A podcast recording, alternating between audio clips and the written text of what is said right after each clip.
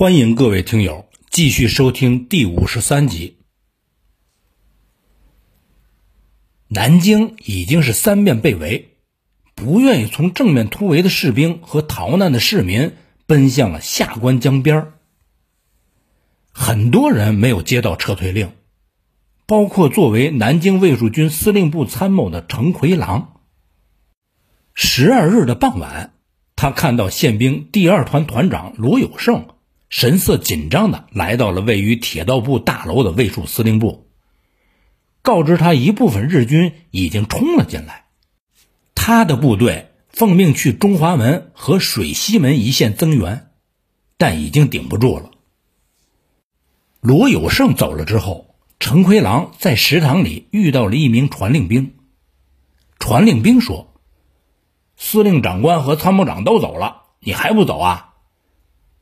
他这才知道南京已经弃城了。当程奎郎回到参谋处办公室的时候，已空无一人。他慌忙出了铁道部大楼后门，往金川门去，但是被人告知那里已经走不通了，于是折回到中山北路，也奔向义江门。在回忆录中，他是这样写的：到了中山北路海军部门口，遇到第三十六师部队。在马路上架起机枪封锁交通，不准由南来的部队通过。这时天已黄昏，只见城南火光冲天，炮声震耳，尤以紫金山方向枪炮声最烈。中山北路上，车辆、部队黑压压的，如潮水般的向义江门涌来。出城的人们争先恐后，前推后拥，挤作了一团。有的被踩倒在地上，喊爷叫娘。第三十六师的哨兵在城门口架起了机枪，大声喊着：“不要挤，再挤就开枪打。”人们依然挤着。我艰难的出了一江门。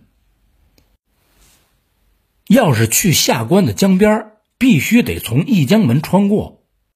守义江门的是作为南京守军总预备队的宋希濂的第三十六师。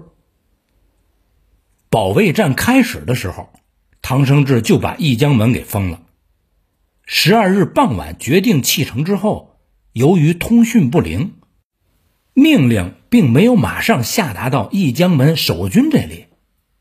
此时义江门前两边是铁丝网。中部间只有一条小道。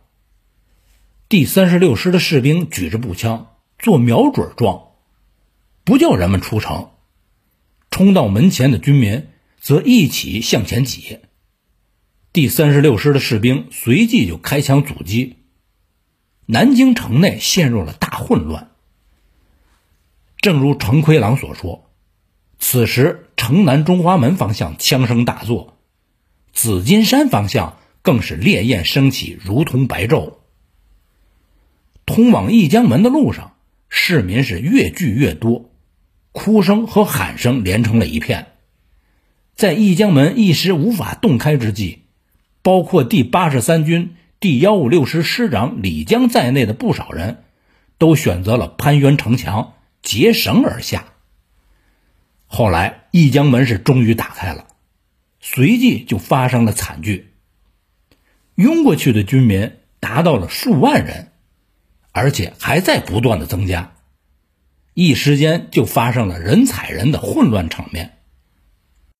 在光华门阻击日军的教导总队团长谢承瑞，拖着受伤之躯也来到了这里，在混乱中被人击倒在地，最后竟被后面拥上来的人群蹬踩而死。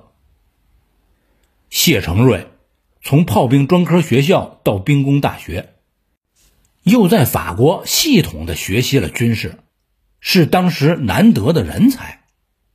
后来有一次，有人对桂永清说：“你们教导总队出身的将士都是一流的军事人才。”桂永清黯然的回答：“一流的都在南京殉国了，现在剩下的。”都是二流的，包括我在内。那人又问了：“那谁是一流的呢？”桂永清回答：“谢承瑞。”军民都往下关去。这时候，下关江边有多少船呢？按很多人的说法，此时江边看不到船，这也是比较夸张的。如果一条船也没有的话，脱险的那部分将领和士兵又是怎么走的呢？不可能全都靠浮木登上对岸。日军围城之前。下关本来停有两艘大型的火轮，但是唐生智嚷嚷着要死守南京，所以他下令把这两艘船赶往了上游武汉了。据宋希濂的回忆，一九三七年十二月十二日夜，下关江边只有四五艘小型的火轮，其中司令部掌握着一艘。余继时的第七十四军掌握着一艘，下关到燕子矶一段的江边，则有两百多条民船，外加最多三艘小火轮，掌握在第三十六师手里。小火轮就那几艘，民船虽然是有一些，但是搭载人员有限，而且速度也慢，在江的两边往返的话。耗时自然就要长，加上不少民船到对岸之后就不再返回了，所以也就成了一次性用品。更要命的是，这个时候江北岸胡宗南的部队还没有接到南京突围的命令，不许对岸的人过来，甚至一度枪击渡江者。这是当初唐生智下的命令。说到这个老唐啊，如果当初他有个周全的计划，不把两艘大型火轮赶走，那么从十二月十二日下午五点以后到第二天七点天亮之前，足足有十四个小时的时间，可以算一算能运走多少军民呢？但这所有的一切仅仅是如果，历史恰恰就不相信如果。第一时间安全渡过长江的部队，除了一直在江边防守又掌握渡船的宋希濂的第三十六师之外，就是王耀武的第五十一师和冯胜法的第五十八师。由于船只不够用，更多的士兵和市民只能是望江兴叹。情急之下，有的人就四处寻找木料编筏子。但是筏子刚投入江里，就有一群人跳上去，很多筏子到不了对岸就沉了。有的人抱着木头直接跳进冬天的长江，最终被急流吞没；有的人则蹲在木盆中，随着江水无望的漂流。很多人在焦急中沿江往下游燕子矶方向逃去。有的则奔往上游上新河方向，更多的妇孺老弱以及伤兵跺脚捶胸，不知如何是好。在城垣上受伤昏迷的邱维达被部下用担架抬到了江边，王耀武派来的人正在四处寻找，最后终于发现了邱维达，紧急把他送上了小火轮。当初。第八十八师残部从雨花台撤下来之后，由于进不了中华门，副旅长廖领奇只好带着人往江边撤，反倒是因祸得福，在渡江的时候占了先机，奇迹般的过了江。后来，留在城里的旅长吴求建和师参谋长张伯廷也脱险了，但是师长孙延良。却没能跑出去。在中山门外作战的第八十七师第二六一旅旅长陈义鼎、第二六零旅旅长刘启雄，直到十三日零点才知道南京可能已经启程，但是已经联系不上王敬久和沈发造了，所以他们跟部下一起签字，担负在没有命令的前提下撤离阵地的责任。往下关撤退的路上，陈义鼎想：既然是主动撤退，下关必定有船只接应部队。当拂晓到达下关江边的时候，他们傻了，眼巴前是一片片逃难的市民和撤下来的军队，而船只却是寥寥。刘启雄跟陈义鼎商量，想潜藏到难民区里。陈义鼎一听就说不行，此时再进城，不等于是往老虎嘴里钻吗？但是刘启雄坚持个人的想法。陈义鼎就只好跟他分手了，带人奔下游燕子矶。到了那里，他们先是坐着木板顺水漂流，木板沉没了，又侥幸搭上了芦苇编成的筏子。多次历险之后，直到十二月十六日才上了北岸。第八十七师最终也成为南京突围中损失最为惨重的部队。最终渡江脱险的只有师直属部队三百多人。下关江边的混乱虽然在继续，但这一带却亮如白昼，因为电厂仍在为江边的路灯供着电。有人说，亮着路灯，这不是给日本人的飞机、军舰照亮了吗？实际上，这时候日军虽然突破了乌龙山防线。但还没有冲到下关的江面，而日机一贯是白天轰炸，所以江边的路灯在十二月十二日的突围之夜，更多的帮助了我们的同胞。但是历史永远忽略细节，在这样的晚上，又有谁会去注意那亮着的路灯呢？又有谁会想到在路灯后面坚守岗位的工人呢？因为电厂工人都坚守岗位，没有逃跑，所以城陷之后，很多人都来不及脱身，最终死于屠城之中。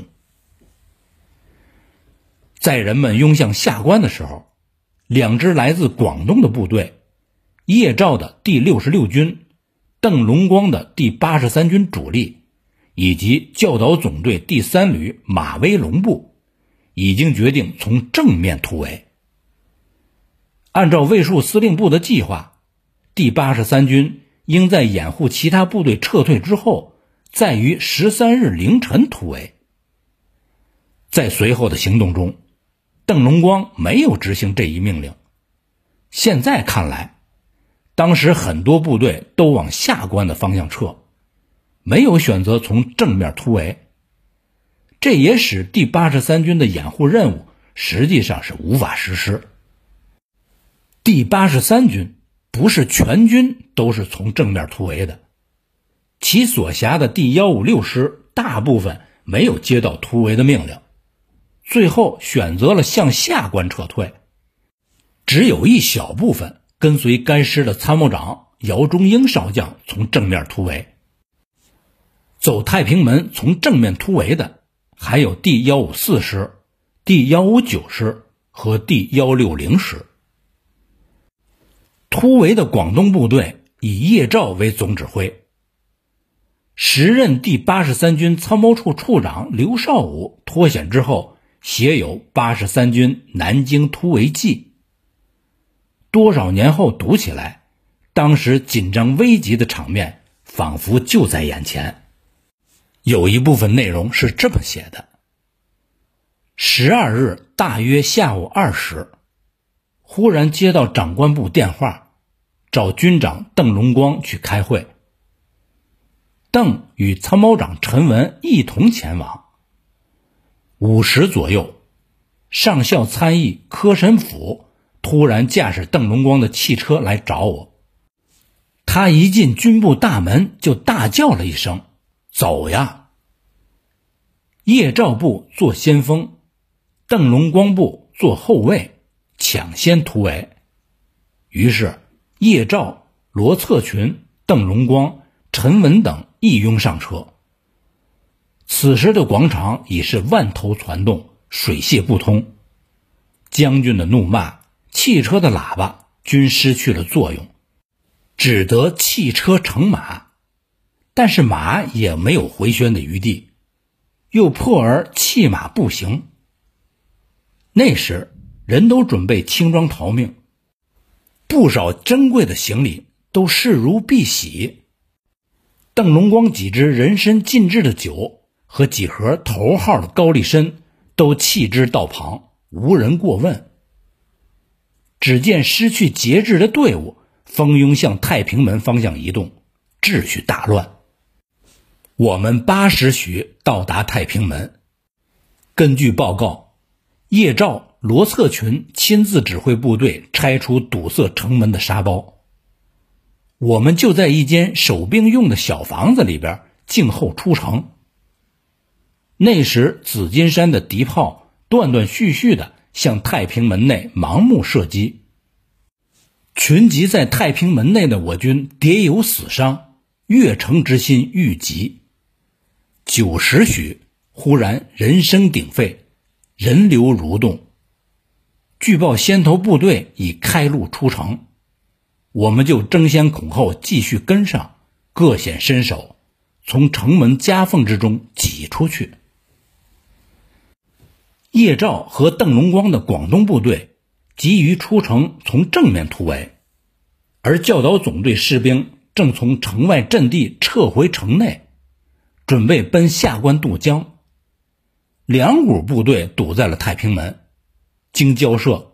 最后，教导总队的士兵同意广东部队先出城。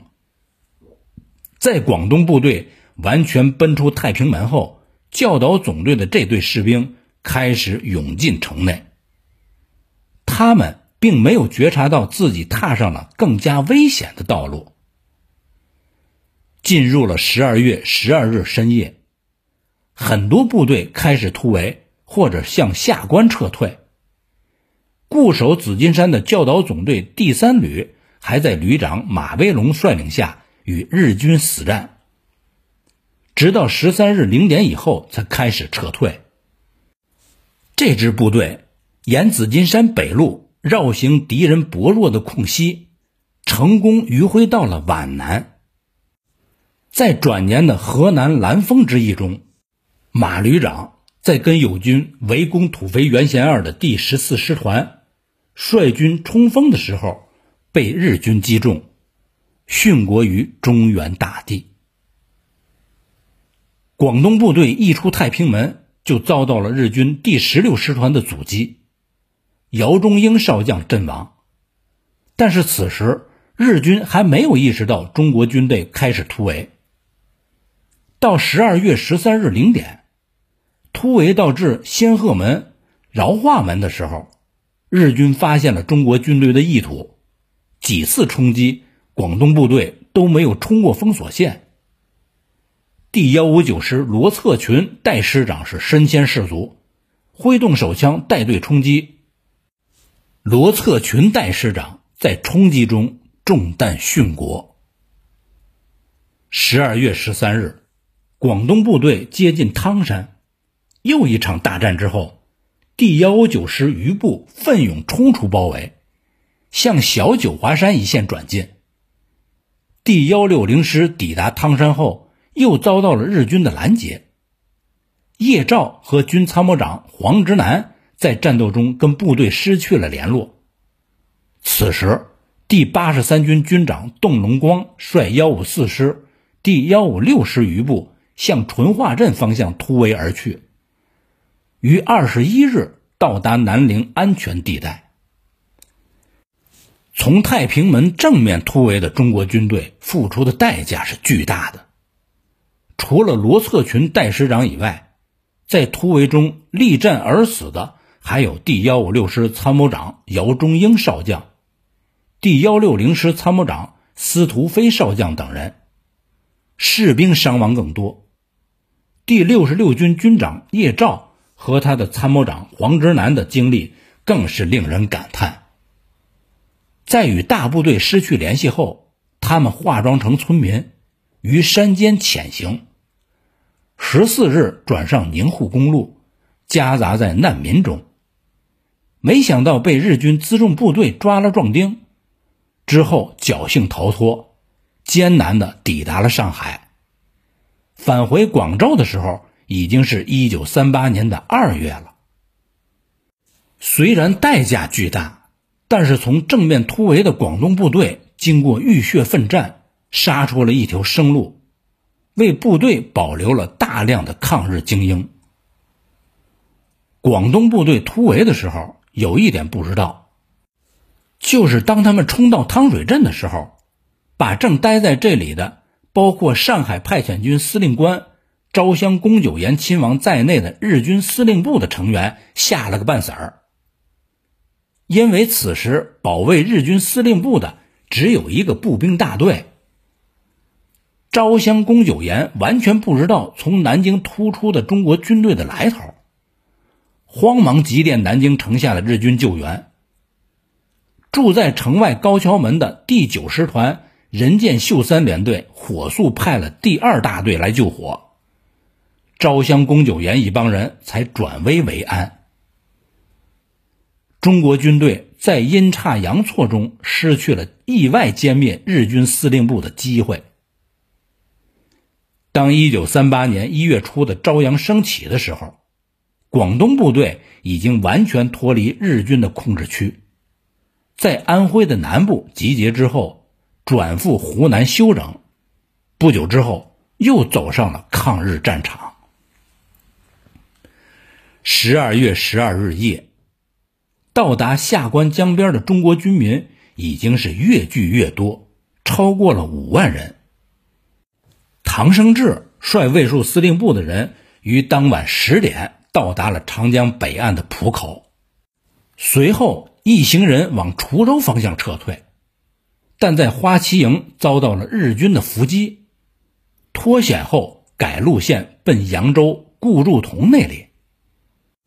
到达扬州附近后，顾祝同已转驻安徽临淮关，走之前给唐生智留下了汽车，随后唐生智等人乘车。到达了滁州，在滁州著名的醉翁亭，卫戍司令部召开了会议。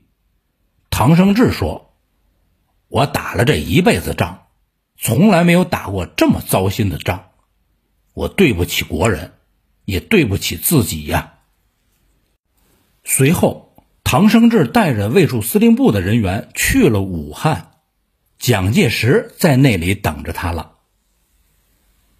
南京城在唐生智离开的当天夜里火光不息。日军的第幺幺四师团的士兵为了冲过护城河，放倒了一根木质的电线杆，在一侧钉上木板，搞了一个独木桥。工兵跳进水里充当人柱，日军敢死队踏上独木桥，冲向雨花门。通过多次的爆破。终于把铁门炸开了一条仅能通过一个人的缝隙。他们攻入雨花门，踏上南京城土地的日军是越来越多了。到了后半夜，枪炮声渐渐的稀疏了，整个城市一度陷入了巨大的寂静。在这个冬天的夜晚，清冷的月光照耀着南京的大地。和被炮弹掀去顶子的房屋，地上便是瓦砾，再有就是被丢弃的各种装备，以及残破的晴天白日旗。这是南京城陷落前的寂静。这个寂静让南京市民更加恐慌。当天，日军的飞机轰炸了长江中的美国军舰帕奈号。